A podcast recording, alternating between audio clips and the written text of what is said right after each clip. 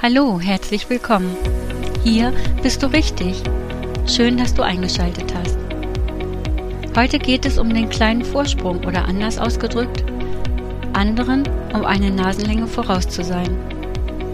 Wie ist das gemeint, biblisch gemeint? Wie kann das im Glauben aussehen?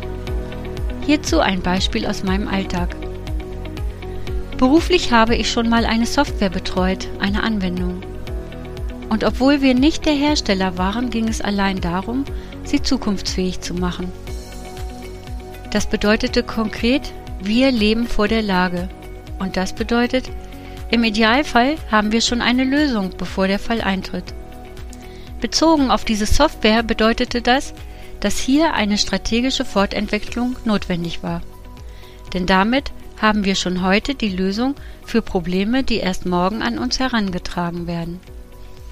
Wir waren also innovativ unterwegs, verfolgten alle Neuerungen des Herstellers und gaben unsere Lösungen bei ihm in Auftrag. Danach bekamen wir ein Update vom Hersteller. Wenn alles gut funktionierte, wurden die Nutzer geschult oder durch Workshops auf den aktuellen Stand gebracht. Und mit jedem Update bekamen wir auch eine Beschreibung aller vorgenommenen Programmänderungen. Konkret bedeutete das, dass wir einen Vorsprung gegenüber allen anderen hatten denn wir waren an der Quelle, immer up to date. Ich möchte das heute gern aus Sicht der Bibel erklären und anhand von Beispielen übersetzen. Als erstes Beispiel möchte ich gern Noah nennen, der die Arche gebaut hat. Niemand hat ihn ernst genommen, aber er wusste, dass eine große Flut kommen würde. Er glaubte Gott, obwohl nur er allein es gehört hatte, und er ließ sich nicht beirren. Er war den anderen damit eine Nasenlänge voraus und er hat sich vorbereitet. Er war gehorsam und hat getan, was Gott ihm aufgetragen hat. Er hat die Arche gebaut. Als zweites Beispiel möchte ich euch Johannes den Täufer nennen, der von der Ankunft Jesu wusste und bereits vor dessen Kommen getauft hat in seinem Namen. Auch er war anderen eine Nasenlänge voraus. Er wusste, Jesus kommt bald, und auch er war gehorsam. Und sicher gibt es noch viele Bibelstellen, wo Gott geredet hat zu Menschen und diese damit anderen eine Nasenlänge voraus waren. Sie wussten mehr als andere, sie waren an der Quelle. Anderen eine Nasenlänge voraus sein. Wie geht das? Gibt es dafür eine Anleitung? Ich glaube schon. Die Bibel ist unser Benutzerhandbuch, heute wie damals aktuell. Gottes Wort will uns zukunftsfähig machen. Lies regelmäßig drin. Ein Update bekommst du dann zum Beispiel durch die Predigt. Ein guter Prediger wird uns Gottes Wort erklären und sein Wort in unser Leben hineinsprechen.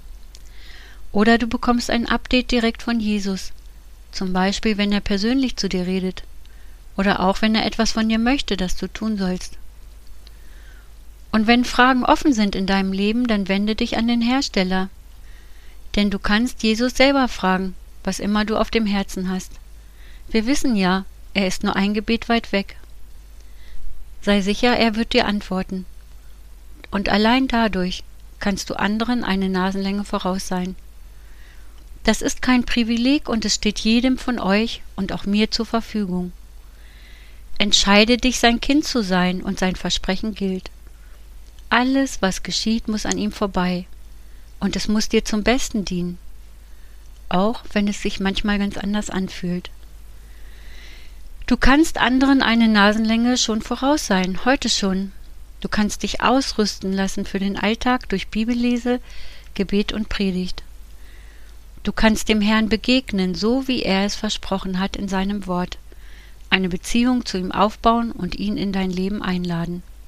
Dann kannst du ein innovatives Leben führen und dich auf die Zukunft freuen.